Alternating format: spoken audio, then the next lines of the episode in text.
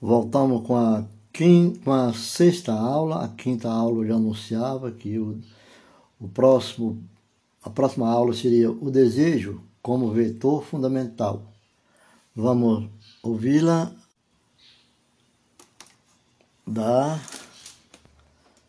nossa professora, doutora, professora, psicanalista, Ana Sui.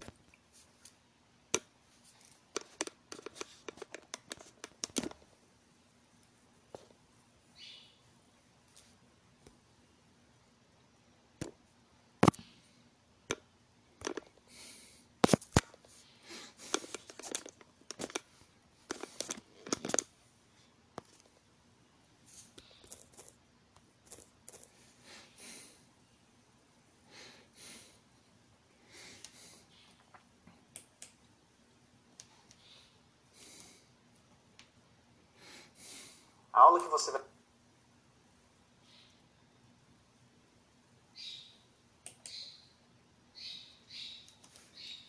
Amor e solidão.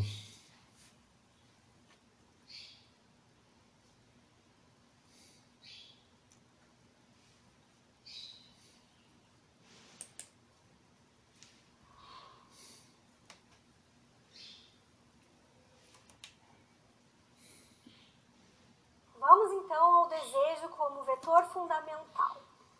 E para começar esse encontro, queria ler para vocês um, um, poema do Fernando Pessoa, que tudo, na verdade, né?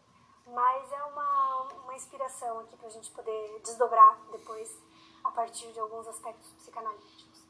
Que diz assim: Não quero rosas, desde que haja rosas.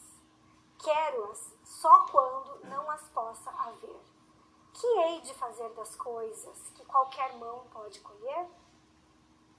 Bom, então acho que esse poema ele desdobra no sentido que Platão coloca de que é preciso não ter para desejar. Mas não ter o quê? Aí a gente coloca a problemática do desejo na vida humana.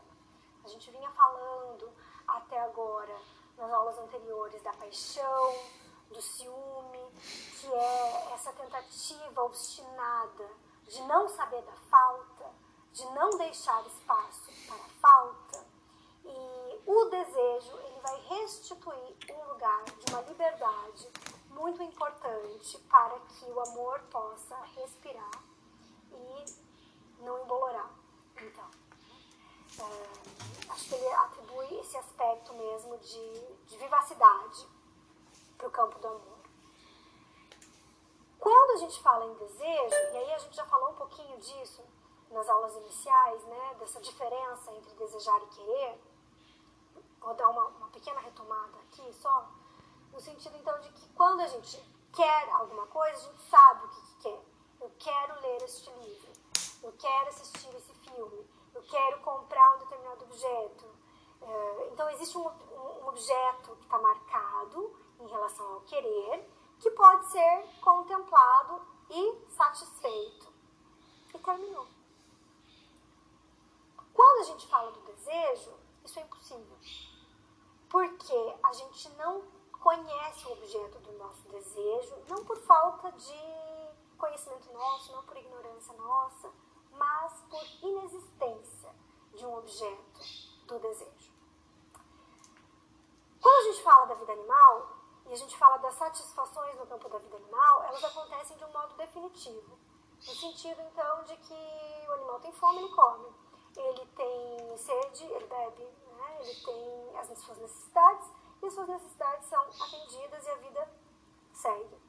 Na vida humana, uma vez que nós somos seres afetados e constituídos pela linguagem, tudo fica desnaturalizado, porque a palavra ela faz com que muito mais coisas sejam possíveis do que elas são no nosso corpo. Digamos, criação, a fantasia, ela pode criar uma série de coisas, a gente pode pensar, imaginar muitas coisas, tudo com palavra. Agora, realizar, a gente pode pouquíssimas. Então, mesmo que a gente consiga satisfazer o nosso querer, eu quero uma determinada coisa, eu faço essa coisa, o que acontece quando eu conquisto esse objeto é que eu me encontro com um resto. Esse resto que não se realiza é o desejo. Então, o desejo, ele não tem um objeto justamente porque desejo é resto. Por isso, a gente pode pensar que o desejo é desejo de desejo, porque eu me satisfaço no campo do desejo justamente quando eu encontro, um, quando eu encontro com o resto. Então, se eu quero um determinado livro, eu leio o livro e. Tá bom ler o livro? Aquilo se concluiu. E geralmente nem é uma boa experiência. Ah, já li, não preciso ler de novo, não preciso ler outros. Eu li esse livro. Agora, quando a gente se encontra com o resto, isso pode se relançar num movimento de outra coisa. Então, eu leio um livro e agora eu quero ler outro. Eu quero o próximo. Eu quero ler mais sobre esse autor. Eu quero ler esse negócio que, que esse autor citou. Eu quero estudar essa coisa que a autora disse. E isso se relança num movimento que nos enlaça em outro objeto, em outro objeto, em outro objeto. Isso vai fazer então com que o, o desejo não tenha um objeto que o satisfaça em definitivo. Mas o desejo tem um objeto que o causa. Por isso, o desejo no amor traz uma importância muito grande que se traduz em aspectos de liberdade, né? que se traduz em termos de vitalidade, porque esse circuito não se fecha.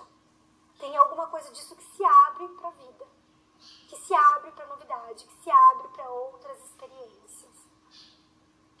É...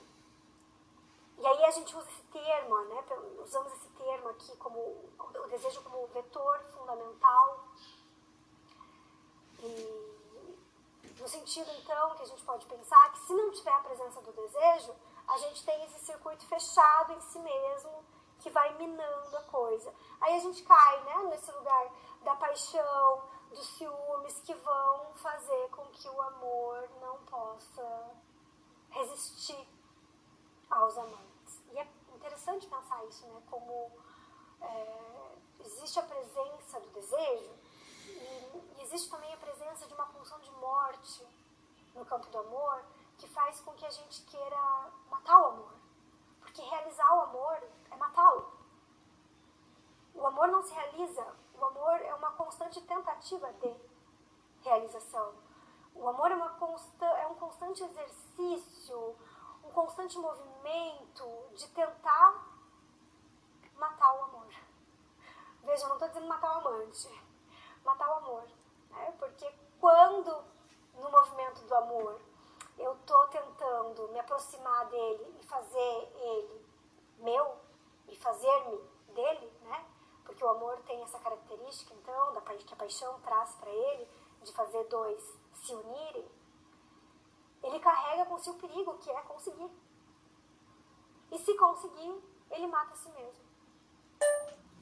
É o desejo que traz essa insatisfação, é o desejo que traz essa falta, é o desejo que traz esse desencontro que promove essa importante vitalidade para a continuidade do movimento amoroso. Então, nesse sentido, a gente pode pensar que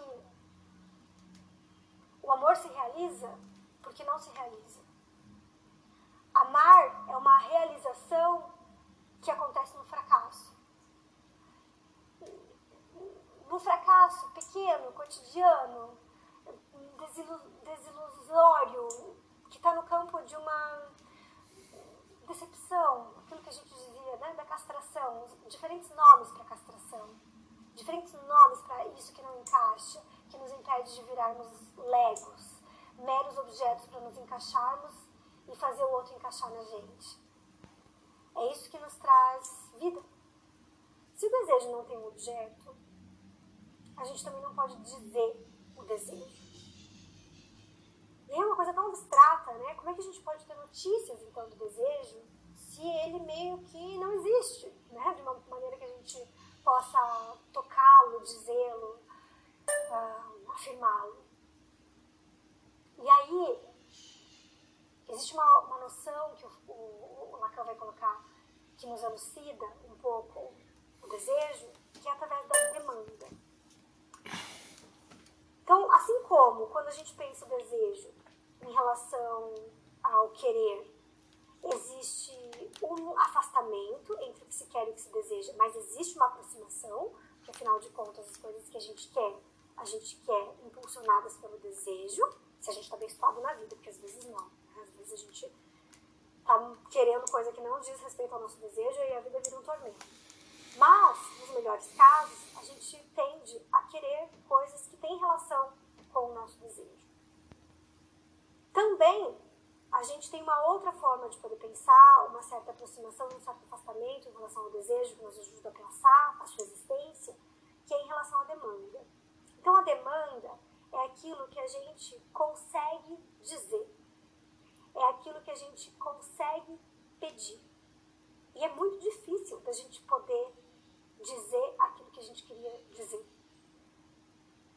E é engraçado isso, né? Porque a gente poder, pode pensar que deveria ser uma, uma, uma obviedade poder dizer aquilo que você quer. Mas é muito difícil a gente dizer. É quando alguém está discutindo com alguém, conversando, a pessoa pergunta, tá, mas o que, que você quer? A gente fica meio embaraçado. Né? Como dizer aquilo que a gente quer? E é disso que se trata na experiência analítica. A gente faz análise para aprender a dizer o que quer. Por isso, Lacan vai dizer que a psicanálise é uma experiência do bem dizer. Não dá para dizer o desejo, mas dizer o mais próximo em relação a ele. Porque quando a gente pede alguma coisa, a gente não sabe muito bem o que está pedindo. Quando a gente demanda alguma coisa, a gente não sabe muito bem o que está demandando. Lacan vai colocar que toda demanda é uma demanda de amor. E aí eu vou ler para vocês aqui um poema de uma autora chamada Ana Sui, que está no livro As Cabanas que o Amor Faz em Nós, publicado pela editora Patois, que se chama Tulipa Azul. E o poema diz assim: Se eu te pedir pão, você me der pão, e eu reclamar do pão que você me deu, não é que eu não quisesse pão, é que eu queria pão e também amor. Se eu te pedir vinho, você me der vinho, e ainda assim eu reclamar do vinho que você me deu, não é que eu não quisesse vinho, é que eu queria vinho e também amor. Se eu te pedir uma tulipa azul, você me der uma tulipa azul, e eu reclamar, mesmo assim, da tulipa azul que você me deu, não é que eu quisesse uma tulipa de outra cor, é que eu queria uma tulipa azul e também amor. Amor não é coisa que se peça. Por isso peço essas outras coisas todas. Mas, se você acreditar que quando eu te peço pão, vinho, tulipa azul, eu estou mesmo te pedindo pão, vinho, tulipa azul, então me terá sempre insatisfeita. Eu brinco que essa, esse, esse poema é a melô do desejo histérico, né? melô da histeria. Porque na histeria a gente tem uma obsessão pela insatisfação, né? pelo desejo insatisfeito. E, e aí a gente tem. Ah, bom, o Freud ele, ele diz que o desejo ele é histérico por excelência. A gente vê isso nas crianças pequenas, por exemplo, né? o quanto elas não param de pedir coisas. Então a criança pede um negócio, ela tem, ela pede outra coisa, ela tem, ela pede outra coisa. Não estou falando de objetos, tá? Porque depois a gente pode pensar isso que na vida adulta, né? na nossa relação com, com os objetos que o capitalismo oferece, nos oferece, isso aparece de uma forma muito, é, muito animada, né? muito é, desenfreada até. Né? Agora, a criança, em relação àquilo que ela demanda do outro, ela pede, né? Eu quero comer, eu quero dormir, eu quero não sei o que, tem dor de barriga, né? então é uma demanda que não cessa. E se os pais pensam que atender a demanda da criança, vai fazer a demanda cessar, se enganam. Porque quanto mais se atende a demanda, mais se dá notícias de que não é isso. E a coisa desloca. Não é isso. E a coisa desloca. Não é isso. E a coisa desloca. O que, que faz essa cadeia incessante, então, parar? Não parar para todo sempre, mas pelo menos reduzir a sua velocidade, pelo menos fazer pausas em determinados objetos? A falta. Então, é quando alguém diz não para a criança, que pode fazer uma barra. É quando alguém diz não, apostando que ela pode dar conta de suportar a sua insatisfação. E quando alguém diz não, na posição de que também suporta a insatisfação de não poder dar para o outro aquilo que ele está pedindo, é que a gente consegue uma certa certa paz, não é uma harmonia definitiva, mas é algum tipo de paz. E é isso também que a gente tem depois na atualização das nossas relações na vida adulta. O par clássico, uma pessoa histérica, uma pessoa obsessiva, se trata justamente desse inferno que é alguém pedindo e alguém tentando atender. Alguém pedindo e alguém tentando atender. Ou melhor até, alguém nem chega a pedir e o outro está tentando atender porque o fato dela pedir angustia demais. É, e aí a gente tem as clássicas frases né, nas discussões de relacionamento, eu faço tudo por você, e a outra pessoa diz, mas faz porque quer, porque não foi isso que eu pedi, o que eu queria era outra coisa. Então o desejo vai apontar a presença dessa outra coisa. Por isso que eu gosto muito da, da brincadeira, né? De dizer, ah, o amor não é isso, o nome disso é tarará, o amor é outra coisa, né? Isso, esse, isso que, essa brincadeira que vira quase um meme, né? Que dá para repetir com uma série de coisas, vai apontando é, justamente essa presença insistente da outra coisa que traz notícias do desejo no campo do amor. Se a gente, quanto menos então a gente suporta a falta do outro e em si mesmo, mais atormentados a gente fica pela, pelo imperativo que fazemos de eliminar a falta. Quanto mais a gente pode sustentar que a falta existe, não porque o objeto está proibido, mas porque o objeto não existe, ou seja, não tem o que eu faça para resolver a vida do outro em definitivo, não tem o que o outro faça para resolver a minha vida em definitivo, mas a gente consegue encontrar algum tipo de pacificação na relação com o outro e na relação com a gente. E acho que essa, esse ponto da nossa, da nossa fala, da nossa conversa, vai se articulando aí para o nosso último encontro, onde a gente vai falar dessa relação, então, entre amor e solidão. Espero que você tenha gostado da aula. Nós contamos com a sua presença novamente amanhã, às 8 da noite, para mais um encontro com a professora Ana Sui.